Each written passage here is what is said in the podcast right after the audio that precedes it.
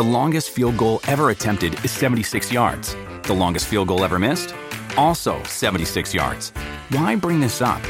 Because knowing your limits matters, both when you're kicking a field goal and when you gamble. Betting more than you're comfortable with is like trying a 70 yard field goal. It probably won't go well. So set a limit when you gamble and stick to it. Want more helpful tips like this? Go to keepitfunohio.com for games, quizzes, and lots of ways to keep your gambling from getting out of hand. Día 27. Cuando llegaron al lugar llamado la calavera, lo crucificaron allí. Lucas 23:33 El Calvario es la colina del consuelo mientras que la madera de la cruz se usa para construir la casa de la consolación. Y Jesús, la roca partida en dos por la espada que laceró su costado, es el fundamento del templo de la bendición celestial.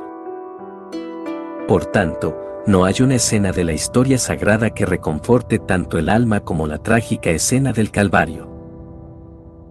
No resulta extraño que la hora más oscura que se haya cernido sobre el mundo pecador pudiera tocar el corazón dando consuelo con un poder más suave que la alegría angelical.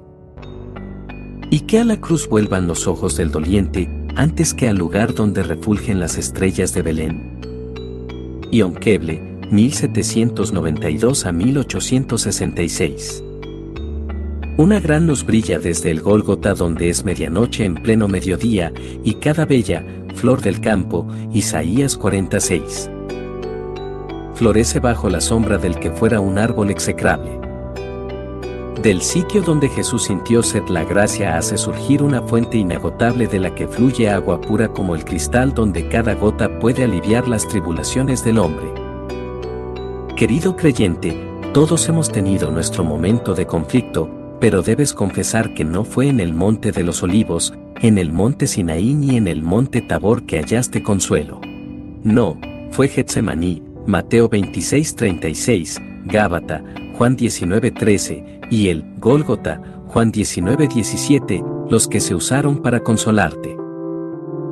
Las hierbas amargas de Getsemaní muchas veces han quitado la amargura de tu vida, los azotes de Gábata muchas veces han disipado tus preocupaciones y los lamentos del Gólgota te han producido un impensado y generoso consuelo. Jamás habríamos conocido la totalidad de la altura ni la profundidad del amor de Cristo si Él no hubiera experimentado la muerte, ni tampoco hubiéramos podido intuir el profundo afecto del Padre si no nos hubiera dado a su Hijo para que muriera. Las bendiciones comunes y cotidianas que disfrutamos dan cuenta del amor de Cristo de la misma forma que una conchilla acercada al oído repite el sonido de las profundidades marinas de donde provino.